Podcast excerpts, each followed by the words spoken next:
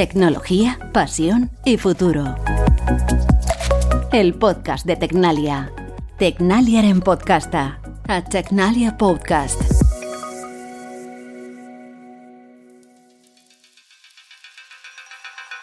La era digital está generando una transformación profunda en todo lo que nos rodea. Las empresas, las instituciones y la sociedad en general están adaptándose a marchas forzadas a los cambios que llegan. Pero el origen de esta transformación está en la investigación y el desarrollo de herramientas que sirvan para generar el cambio. Trabajamos en tecnologías habilitadoras de la transformación digital multidominio. Eh, son tecnologías como la visión artificial, la inteligencia artificial, las arquitecturas de alto rendimiento, las tecnologías software y, y la ciberseguridad. Ana Ayerbe es la directora del área Cores de la unidad digital de Tecnalia. Y esas tecnologías de las que habla son la base del progreso de la industria, con especial atención a la inteligencia artificial. Pero estamos ya en un nivel superior en el desarrollo de esta tecnología, como reconoce Sergio Gil, responsable de inteligencia artificial de Tecnalia. No consiste en desarrollar nuevas tecnologías desde un conocimiento muy singular de muy pocos expertos en inteligencia artificial, sino también hacer que esas tecnologías impacten en el tejido industrial, ¿no? es decir, que, que hagan soluciones disruptivas pero realistas. Con Ana y con Sergio vamos a hablar en los próximos minutos de transformación digital y de los nuevos avances en la inteligencia artificial aplicados a las empresas y a la sociedad. Soy Luis Blanco, periodista curioso y digital, y os doy la bienvenida a Tecnología, Pasión y Futuro.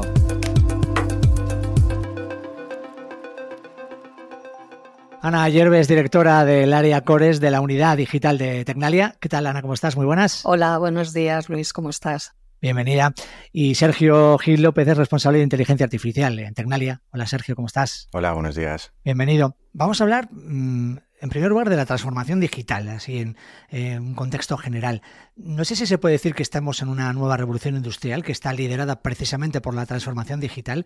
¿Qué crees que diferencia esta revolución de las anteriores? Yo, o sea, sí se dice que la transformación digital está suponiendo la quinta revolución industrial, ¿no? Sí que es cierto que yo sí que veo algo paradigmático eh, y bastante con bastante idiosincrasia de esta transformación, o sea, de esta revolución respecto a revoluciones anteriores.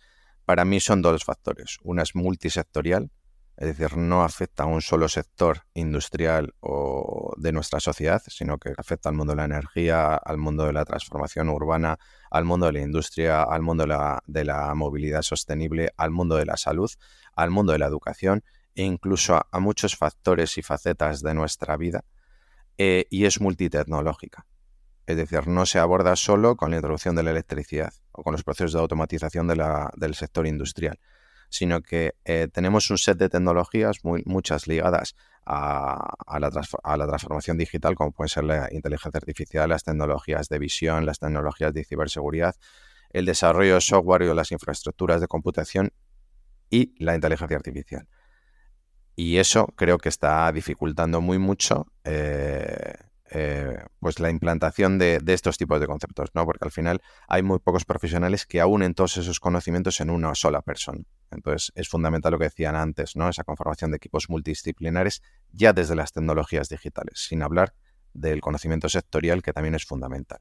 Eh, Ana, sobre lo que dice Sergio, pues supongo que tienes algo que decir, pero a mí me gustaría aportar. Claro, es que todo eso que está eh, comentando en realidad funciona de manera conectada, ¿no? La inteligencia artificial, el Internet de las cosas, la visión artificial, todo eso eh, está eh, conectado y además no se puede desligar, ¿no? Eh, efectivamente, es que en estos momentos todos los avances que se han producido en las tecnologías de la información y las comunicaciones, la electrónica, la microelectrónica, en el tema de nuevos materiales, etcétera, está posibilitando que podamos embeber inteligencia y comunicaciones en dispositivos, digamos, cada vez más pequeños que pueden recoger datos, que pueden en un momento dado realizar determinadas actuaciones, que pueden intercambiar datos eh, con otros y que todos esos datos que se recogen se pueden almacenar o bien en el Edge o bien se pueden subir a la nube, se pueden procesar de forma local, de forma remota.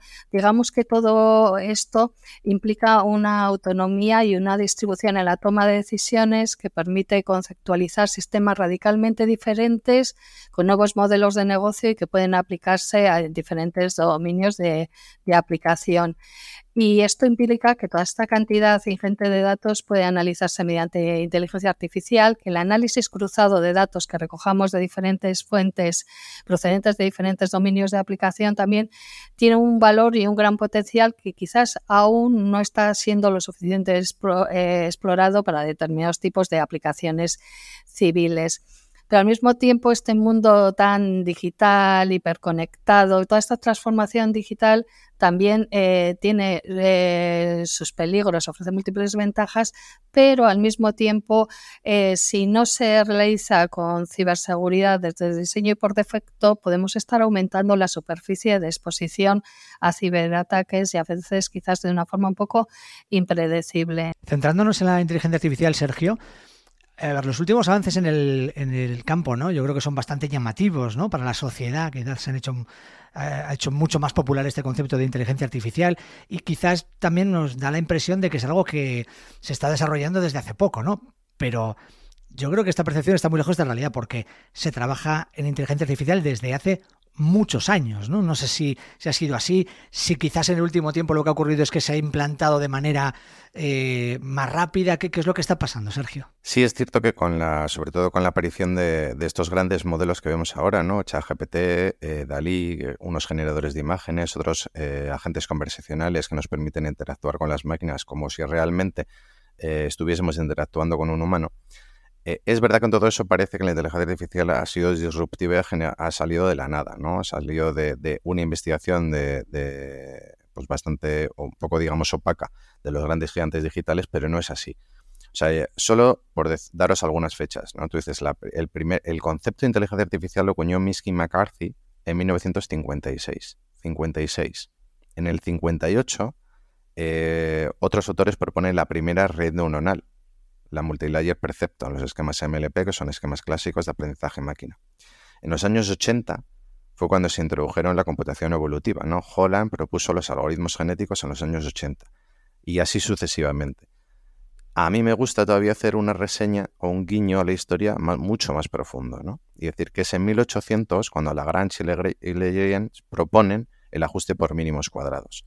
El ajuste por mínimos cuadrados eh, es la red neuronal más sencilla que existe que es una, una, red neuronal con una neurona oculta en la capa oculta sin función de activación.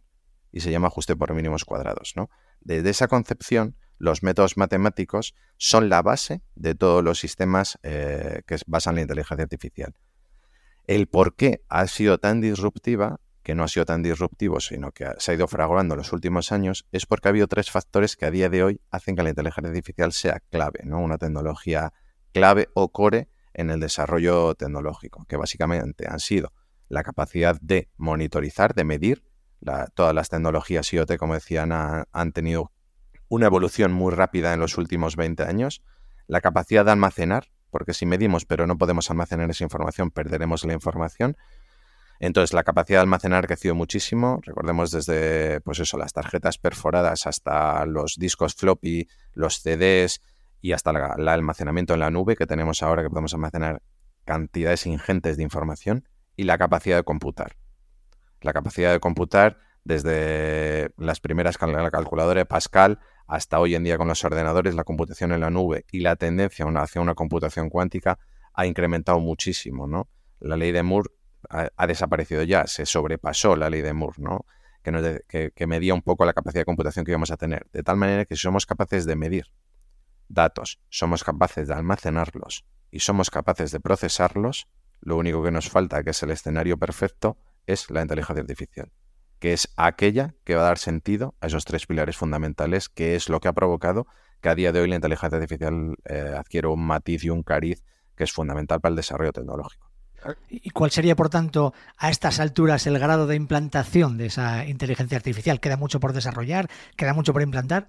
Eh, sí, de hecho has nombrado una palabra que es clave, ¿no? La implantación. O sea, es mucho, es muy diferente a la conceptualización. Hasta ahora venimos desarrollando tecnología y ahora empezamos a la implantación. Es decir, tenemos tecnologías que, pues, que son bastante sólidas, que se llevan investigando los últimos, eh, pues eso, desde el 56, desde el 58 que se pone la, primera, que se propone la primera MLP, hasta hoy en día han salido esquemas computacionales eh, muy diversos para abordar muchas cosas.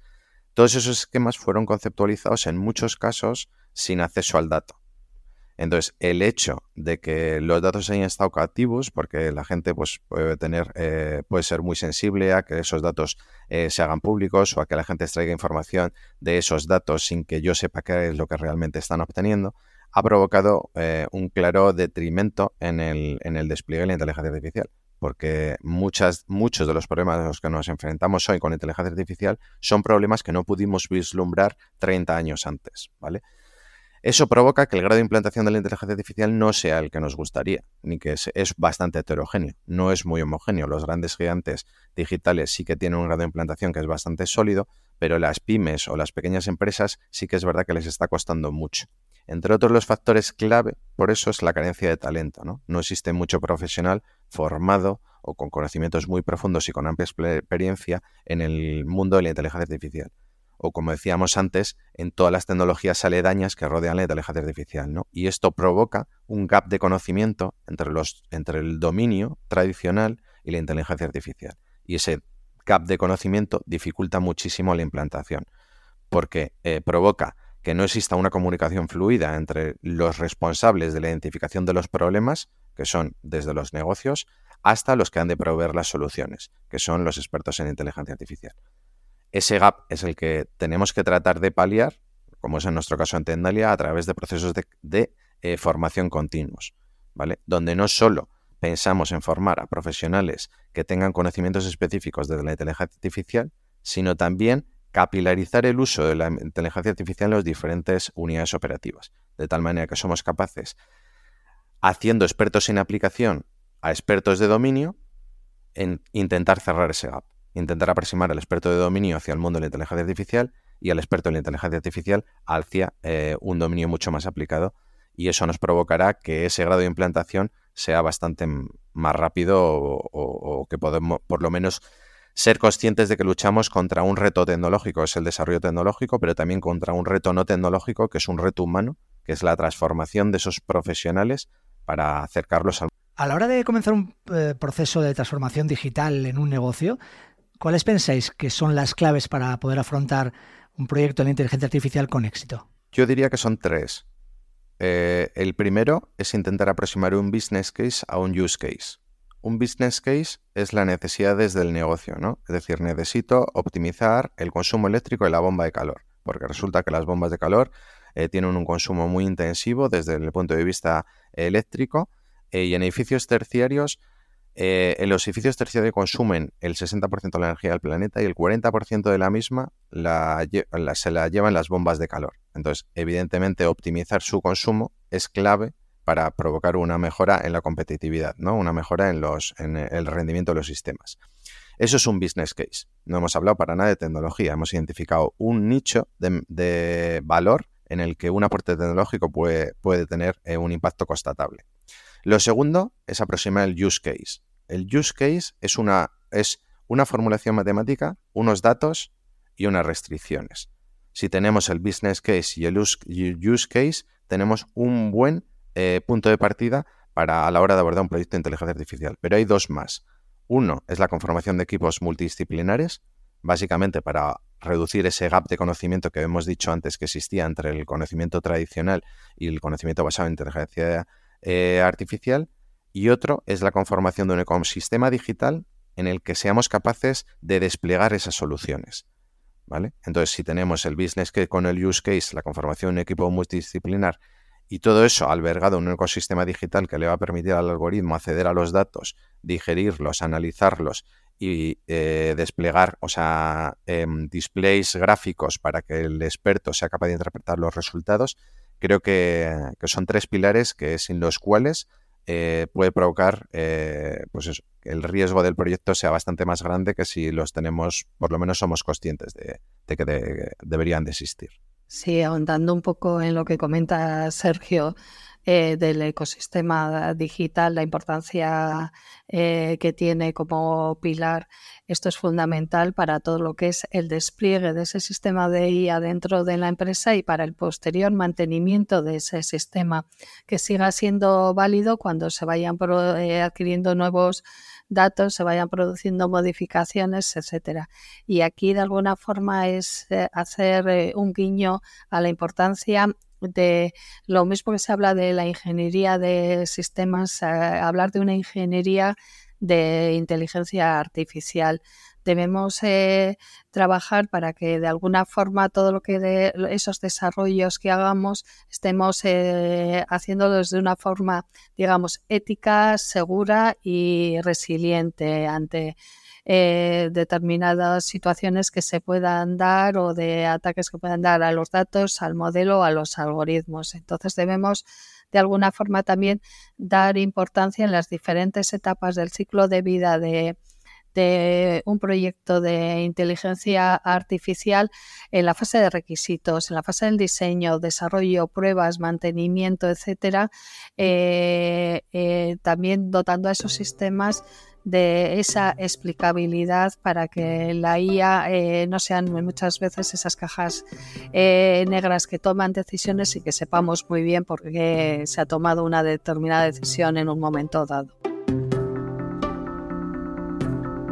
Tanto Ana como Sergio hablan con criterio, autoridad y pasión de la transformación digital, aunque sus primeros pasos en el mundo académico y profesional no hacían presagiar que se dedicarían a lo que hacen ahora. Estudié informática en un momento en el que todo iba muy orientado hacia la informática de gestión y tuve la suerte que en un momento dado en el grupo de arquitectura de ordenadores de, la Universidad de Deusto pude trabajar en un proyecto de reconocimiento de formas eh, utilizando visión artificial. Entonces fue como que dije, ah, este es el tipo de cosas que, a mí me, me, gustan. ¿no? Ya posteriormente eh, pude hacer un máster en robótica y automatización y al ir eh, trabajando con temas ligados a la digitalización industrial, empecé a plantear plantearme qué podía suceder si algo en un momento dado iba mal. Y eso me llevó de alguna forma a la ciberseguridad. Yo soy de formación y de deformación, soy físico, licenciado en ciencias físicas, especialidad astrofísica.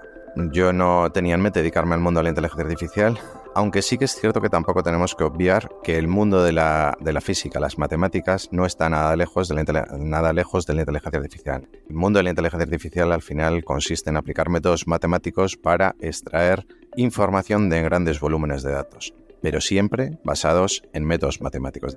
Al final ambos acabaron en Tecnalia, trabajando en el desarrollo y la aplicación de nuevas tecnologías digitales, formando parte de un equipo multidisciplinar que trabaja en proyectos que acaban impactando de forma positiva en las personas.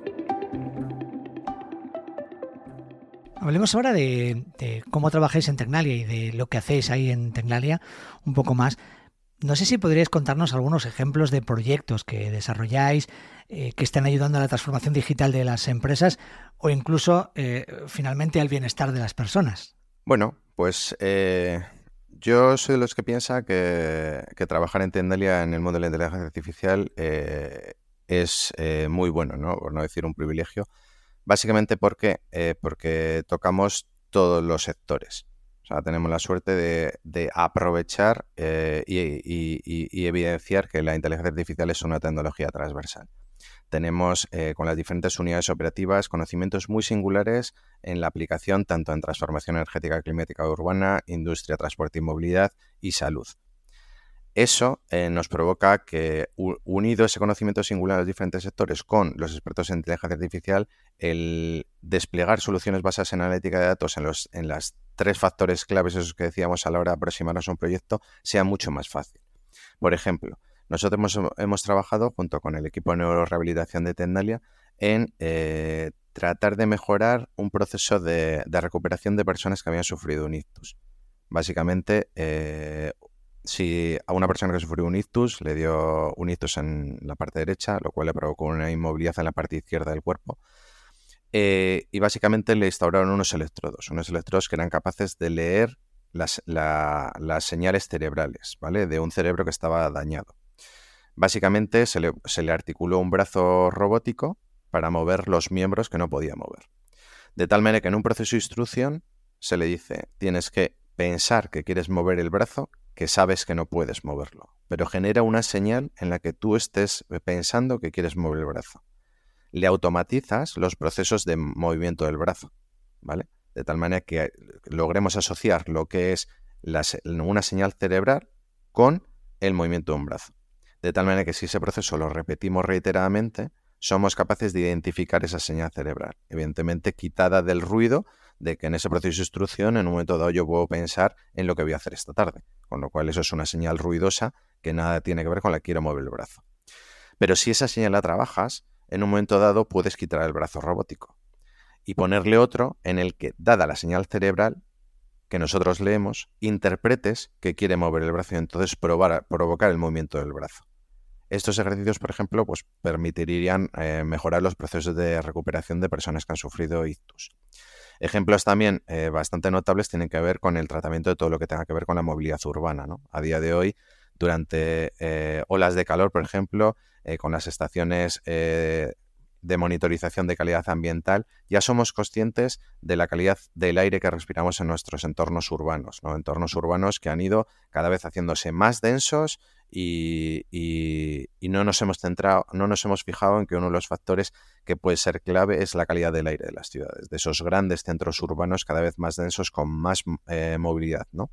Entonces, eh, la movilidad es muy importante. Cuando vienen olas de calor, ya nos anuncian los telediarios, ¿no? Cuidado, que aumentan los niveles de ozono troposférico. El ozono troposférico es un gas que, es muy nocivo, ¿no? En la estratosfera nos permite eh, aliviarnos de la radiación ultravioleta, pero en la troposfera es un gas que no, no, no lidiamos muy bien. No, no, nos gusta mucho a los metabolismos. ¿no? Ese eh, ozono provoca, o sea, viene derivado de la fotodisociación de los NOx y los NOx vienen de los tubos de escape de los coches.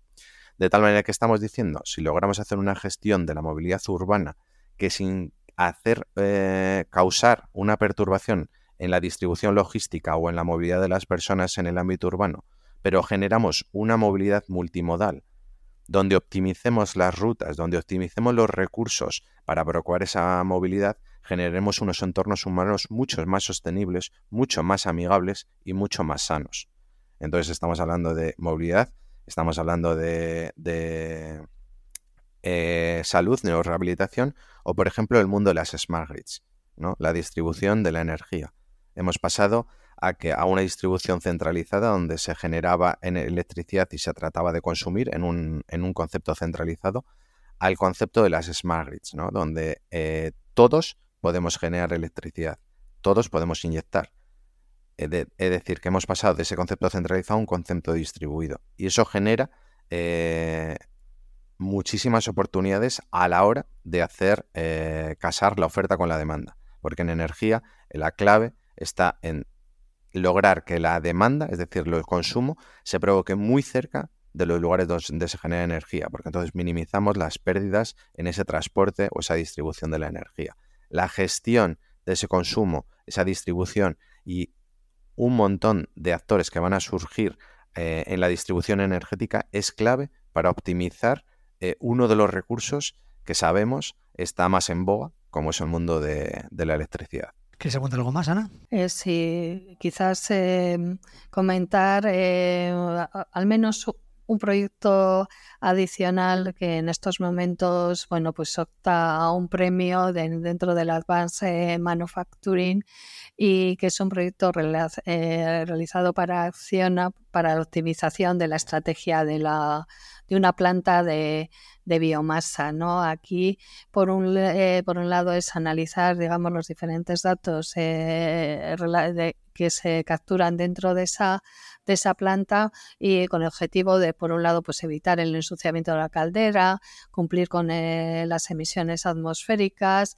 eh, generar la producción diaria de una forma más óptima y también eh, pues reducir el ratio de, consumo energético. ¿no? Entonces, de alguna forma, estas dan diferentes, son pinceladas de diferentes tipos de, proyectos que tenemos. Y hay un ámbito que quizás me viene un poco por el ámbito de la de la ciberseguridad, que es un proyecto en el que estamos trabajando con diferentes eh, entidades, eh, empresas eh, del ámbito de ciberseguridad, que es para la que basado en, en el edge computing y la Internet de las cosas y utilizando técnicas de machine learning y deep learning, estamos trabajando en la construcción de lo que vendría a ser un sistema inmunitario artificial que ayude a, a las empresas a detectarlo, un posible ciberataque lo antes posible y poder responder ante ellos creando eh, una especie como de memoria inmunológica. Entonces, este es un caso concreto de cómo de alguna forma también inspirado en el ámbito de las eh, biociencias, de la salud y haciendo uso de las nuevas tecnologías, se puede, eh, y de la inteligencia artificial, se puede aplicar a, un dominio como es el de la ciberseguridad. Mm, Ana, eh, ¿Cuál crees, por tanto, que sería la propuesta de valor de, Tecnalia en todo esto que hacéis en el ámbito de la transformación digital? Eh, yo creo que nuestro objetivo es, de alguna forma, eh, el estar eh, cerca de las empresas para ayudarles en el desarrollo de nuevos productos o de nuevos servicios que puedan basarse en, en, alguna de estas tecnologías o en una combinación de, estas eh, tecnologías, porque estamos en un, en un mundo en el que muchas veces la aproximación a un determinado problema y cuando más valor se puede dar es con esta visión eh, multidisciplinar y multitecnológica eh, ¿no? yo creo que todo lo que hacemos de alguna forma ayuda a la eficiencia y a la mejora de los también de los procesos de fabricación mediante la utilización de todas estas tecnologías digitales, pero creo que conformamos eh, eh, un equipo dentro de, de Tecnalia en la que en un momento dado, ante un determinado reto que una empresa puede poner encima de la mesa, podemos aunar a los mejores eh, expertos del dominio con los mejores expertos en temas de inteligencia artificial, de visión artificial, de HPA, de software y todos ellos trabajando eh, con el objetivo común de tratar de resolver el problema que tiene eh, en un momento dado o el reto al que quiere eh, que demos respuesta a un determinado cliente. Por complementar, solo si me permites, o sea, hay que tener en cuenta cuál es el papel de Tendalia. ¿no? Nosotros somos un centro tecnológico, somos una entidad privada sin ánimo de lucro, que lo que pretendemos ser es el puente entre la universidad y la empresa. ¿no? Y eso, a día de hoy, es muy importante en este proceso transitorio. ¿Por qué? Porque todavía, o sea, lo que decíamos antes, las tecnologías digitales están en una implantación que no son generalizables. Todavía hace falta mucho conocimiento para poderlas deployar o desplegar, ¿no? Entonces, en ese, o sea, para tener, como nosotros, eh, nuestro rol consiste en llevar el conocimiento que están generando las universidades, conocimiento en tecnología puramente, a tener un impacto en el tejido industrial. Claramente eso lleva una carrera, o sea, una carrera de TRL, Technological Readiness Level, que nos marca el grado de desarrollo de un activo, de tal manera que un TRL 1, por ejemplo, es una idea, mientras que un TRL 9 puede ser un producto, es decir, ya es un móvil construido con su caja que viene en su manual de instrucciones. ¿no? Entonces, nosotros nos ubicamos entre un TRL 2.3 a un TRL 5.6. Básicamente lo que estamos diciendo es que o sea, permitimos a las empresas, a través de colaboraciones, llevar conceptos disruptivos desde el punto de vista de la conceptualización tecnológica a conceptos disruptivos desde el punto de vista de la aplicación de tecnología. Y claramente son dos luces muy diferentes. ¿no? La prospección tecnológica nos permite tener unas luces a largo plazo, los cuales son fundamentales en un mundo digital en el que el conocimiento tecnológico avanza rapidísimamente. Es decir, si no estamos capacitados hoy en las tecnologías que estamos investigando mañana, cuando mañana lleguen en implantación no tendremos conocimiento. Tecnalia te permite hacer ese salto disruptivo en una transición suave y progresiva, alineando lo que son los intereses de la empresa con la capacitación de los profesionales dentro y fuera de la empresa, como estamos haciendo nosotros dentro de nuestros propios profesionales, ¿no? que estamos intentando no solo aplicar la inteligencia artificial con criterio y con rigor, sino también provocar un cambio en el conocimiento singular de nuestros profesionales a través de esa capilarización en el uso e implantación de técnicas de inteligencia artificial. Me ha encantado la charla eh, y pasar este rato con vosotros, Sergio, Ana. Eh, de verdad un placer y eh, muchísimas gracias. Gracias a ti, Luis. Muchas gracias, Luis. Y un placer, Ana. E igualmente, Sergio. Y antes de despedir, un último mensaje para nuestra audiencia. Si queréis conocer más sobre las últimas innovaciones de Tecnalia, podéis hacerlo en tecnalia.com. Y os recuerdo que el próximo episodio de este podcast estará disponible dentro de 15 días.